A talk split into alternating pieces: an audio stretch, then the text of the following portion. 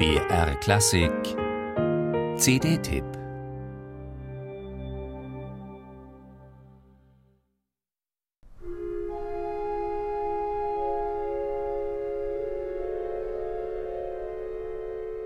Unzählige Transkriptionen gibt es bereits von Claude Debussys Claire de Lune aus der Suite Bergamasque, ursprünglich für das Soloklavier geschrieben. Und keineswegs jede dieser Transkriptionen wird dem Original gerecht, dieser musikalischen Paraphrase über ein Gedicht aus Paul Verlaines Fête Galante, in dem das Mondlicht zum Auslöser menschlicher Fantasien und Traumbilder wird.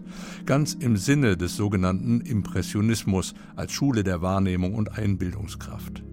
Peter Kofler hat diese Transkription selbst angefertigt und nutzt dabei die riesige Klangpalette seiner viermanualigen Rieger-Orgel kunstvoll aus, an der er seit 2008 als Organist wirkt.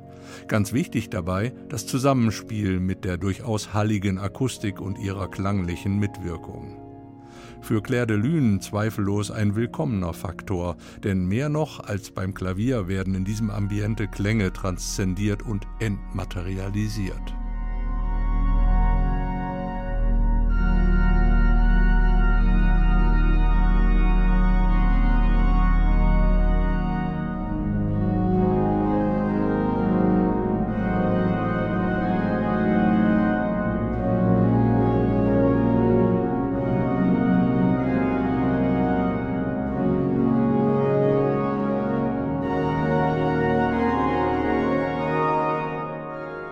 Als wichtiger Vorläufer dieser impressionistischen Schule ist auf der vorliegenden CD Franz Liszt mit zwei narrativen Werken vertreten. Der groß angelegten sinfonischen Dichtung Prometheus, hier zu hören in der kongenialen Transkription durch Jean Guillou, und der ersten Franziskus-Legende für Klavier mit dem Titel Der heilige Franziskus von Paola auf den Wassern schreitend.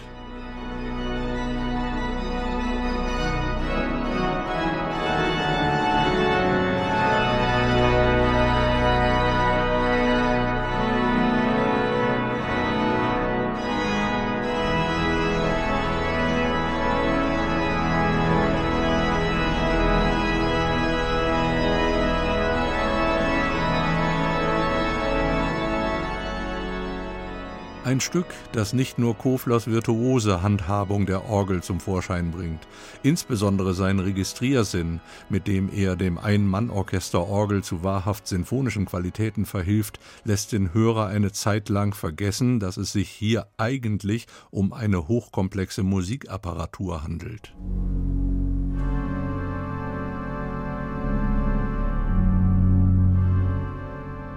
Nicht minder gelungen auch die von David Briggs für Orgel arrangierte Suite Nummer 2 aus Maurice Ravels Daphnis et Chloé.